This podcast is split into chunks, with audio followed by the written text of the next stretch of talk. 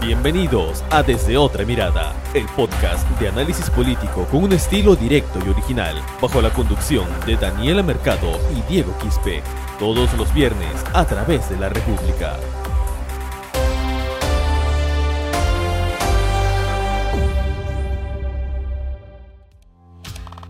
Bien amigos, bienvenidos a una nueva edición, esta es la edición número 11, estamos aquí en su podcast desde otra mirada, los saluda Diego Quispe.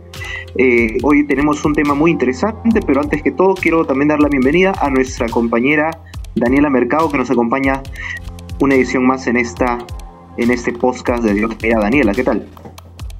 Hola Diego, hola a todos los que nos están escuchando en este nuevo episodio del podcast y sí, bueno, a una semana de nuevos cambios, la semana pasada que hicimos el último episodio, era una posición, una situación totalmente diferente en, el país, ahora con nuevos cambios, ¿no, Diego? Sí, han pasado muchas cosas, en verdad, han pasado muchas cosas, eh, porque cuando, cuando sucedió, cuando se emitió la, la anterior edición, teníamos un clima de protestas, eh, teníamos un clima muy complicado para el país, porque había un régimen que era el de Manuel Merino, que había sido puesto por el Congreso de la República luego de la vacancia contra Martín Vizcarra, y nuestro, nuestro programa se emitió en medio de protestas multitudinarias y que, bueno, muchos, muchos eh, el día que emitimos ese programa pensamos en que la, la solución radicaba en el Tribunal Constitucional, ¿no? Radicaba en el Tribunal Constitucional porque había una demanda competencial contra la vacancia presidencial que estaba pendiente de ser resuelta. Eh, pero bueno, eh, no sé si decirlo, Daniel, en buena hora de que el domingo eh, renunció Manuel Merino a la presidencia, ¿no? Con ello como que se bajaban las tensiones en el sentido en que ya no había esa urgencia o esa presión de que sea inmediata la resolución del Tribunal Constitucional. Pero Independiente si ya renunció Merino, si ya vacaron a Vizcarra, todo el mundo esperaba de que el tribunal, al menos en su fallo, en su veredicto, interprete en qué circunstancias el Congreso puede apelar a la figura de la incapacidad moral permanente como causal de vacancia presidencial. Y, y ayer efectivamente el Tribunal Constitucional este, ha emitido un veredicto, pero se podría decir que ha emitido el veredicto y a la vez no lo ha hecho. Porque su veredicto ha sido no pronunciarse sobre nada. ¿Por qué? Porque ya Martín Vizcarra se encuentra vacado y porque la primera moción de vacancia por el caso Richard Swin tampoco prosperó. ¿No? Y esto uno, uno se pregunta, Daniela, cuando ve la resolución del Tribunal Constitucional, uno se pregunta, ¿no?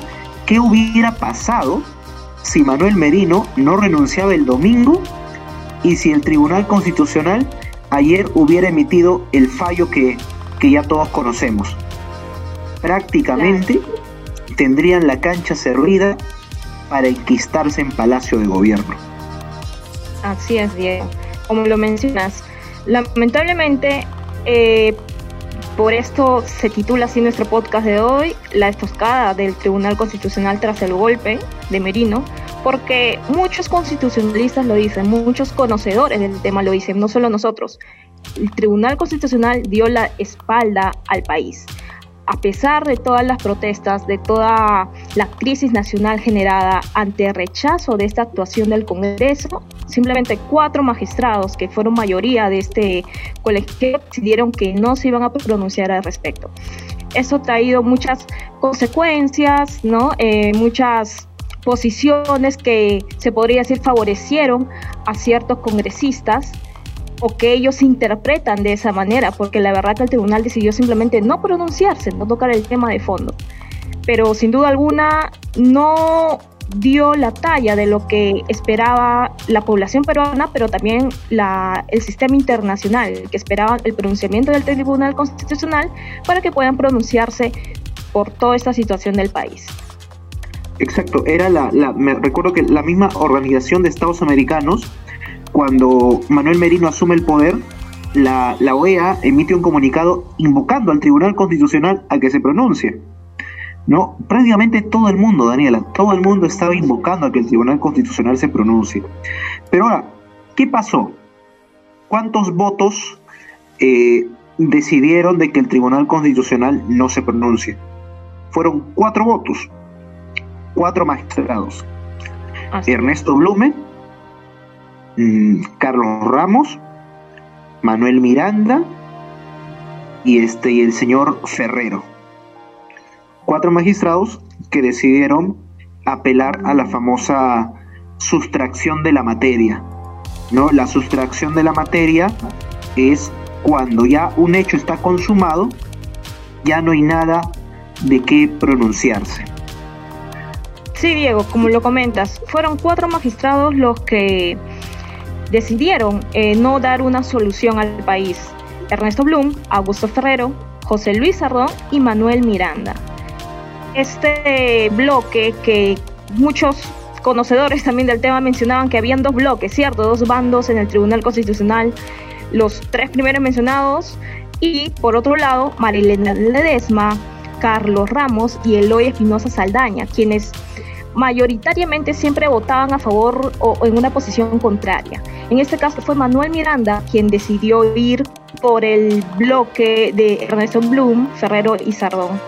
Y pues los cuatro decidieron que al encontrar, según ellos, una sustracción de la materia, no, no era necesario pronunciarse sobre un hecho que no existía.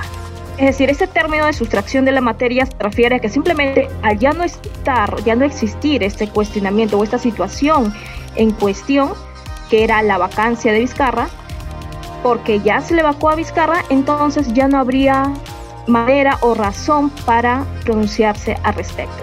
Ese fue el la principal eh, argumento que usaron estos magistrados y de las que supongo también habrán otros argumentos para que hayan llegado a esta conclusión, pero que se van a conocer ahora que se publique la resolución del tribunal.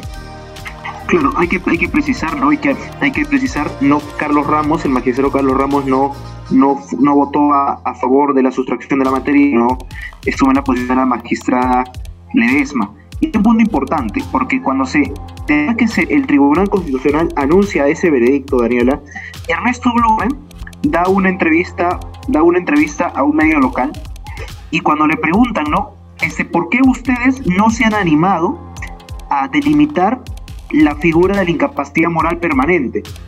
Y, y Blume apela a la relatividad del concepto. ¿A qué me refiero con ello?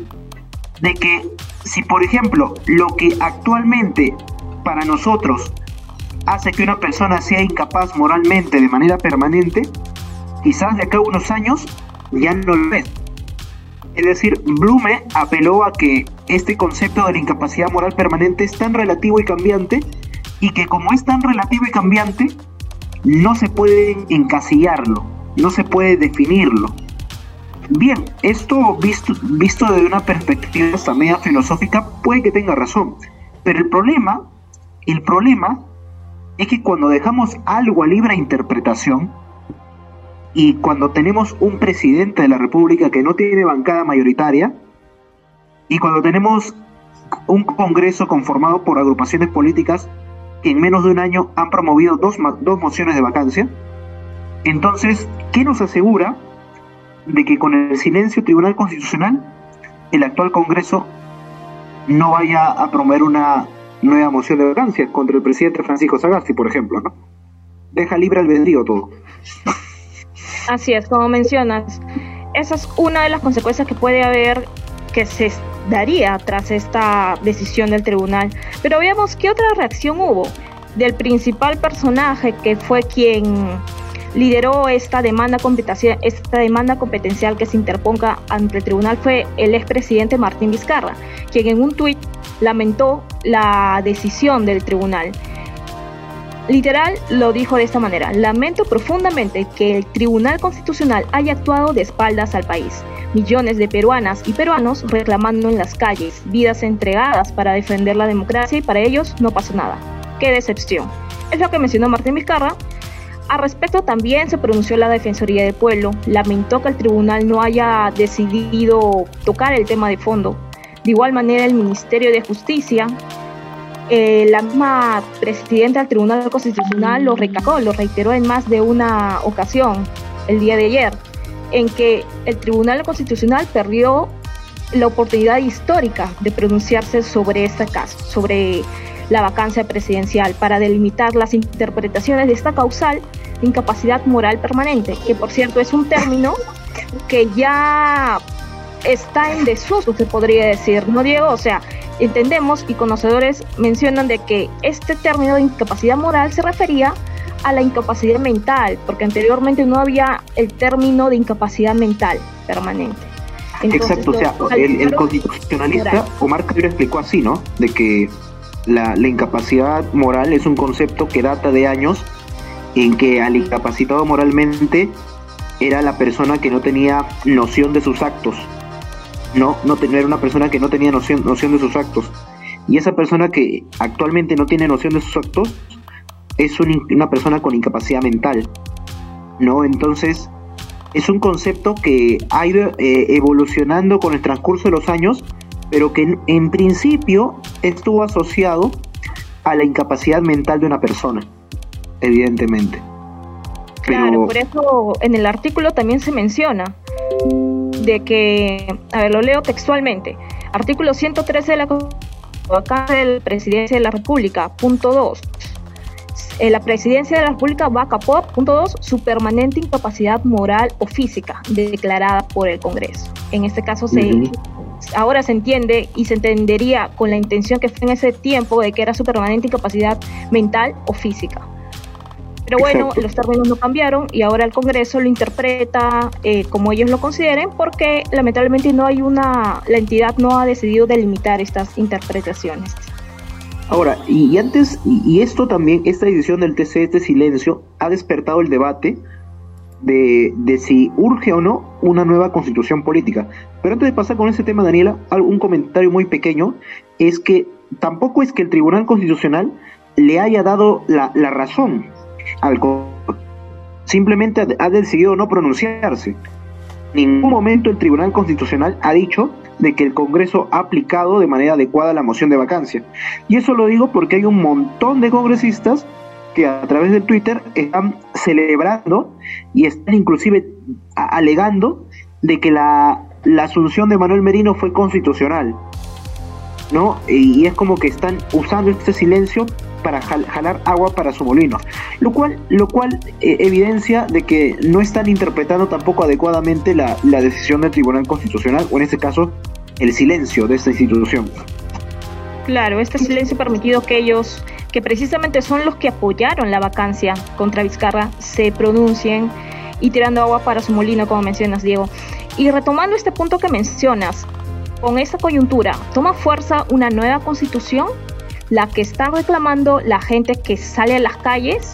El día de hoy se convocó a una nueva marcha en la Plaza Martín para el día de mañana también. ¿Y cuál es el tema ahora? Pedir una nueva constitución. ¿Por qué?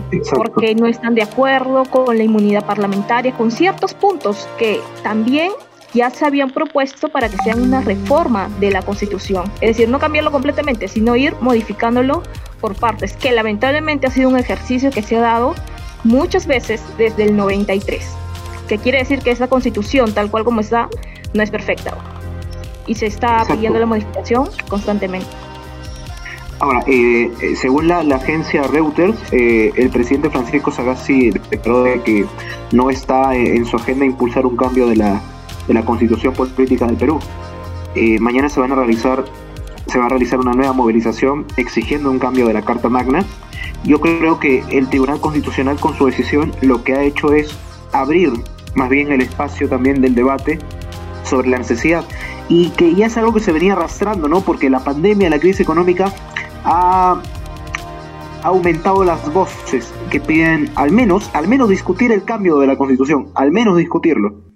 Y, en el caso de la izquierda que está promoviendo de que eso sea incluido como una pregunta en las elecciones del próximo año. Una especie de plebiscito, como lo que pasó con, con, el, con, Chile, ¿no? Pero también luego de masivas protestas. Claro, y hay ciertas bancadas que han propuesto. Eh, UPP propuso en un proyecto de ley esto la bancada Democracia Descentralizada, que son los ex Perú, también ha propuesto en una moción de orden del día exhortar al Ejecutivo a que promueva este cambio, pero los constitucionalistas mencionan que esta no es la forma adecuada y que debería ser o bien una reforma política que lo, que lo impulse el mismo Congreso o el Ejecutivo. Vemos ahora que Sagasti no está de acuerdo con eso, que se debería priorizar otros temas como la pandemia. Y Mirta Vázquez, por el otro lado, te comentó algo al respecto, ¿no, Diego?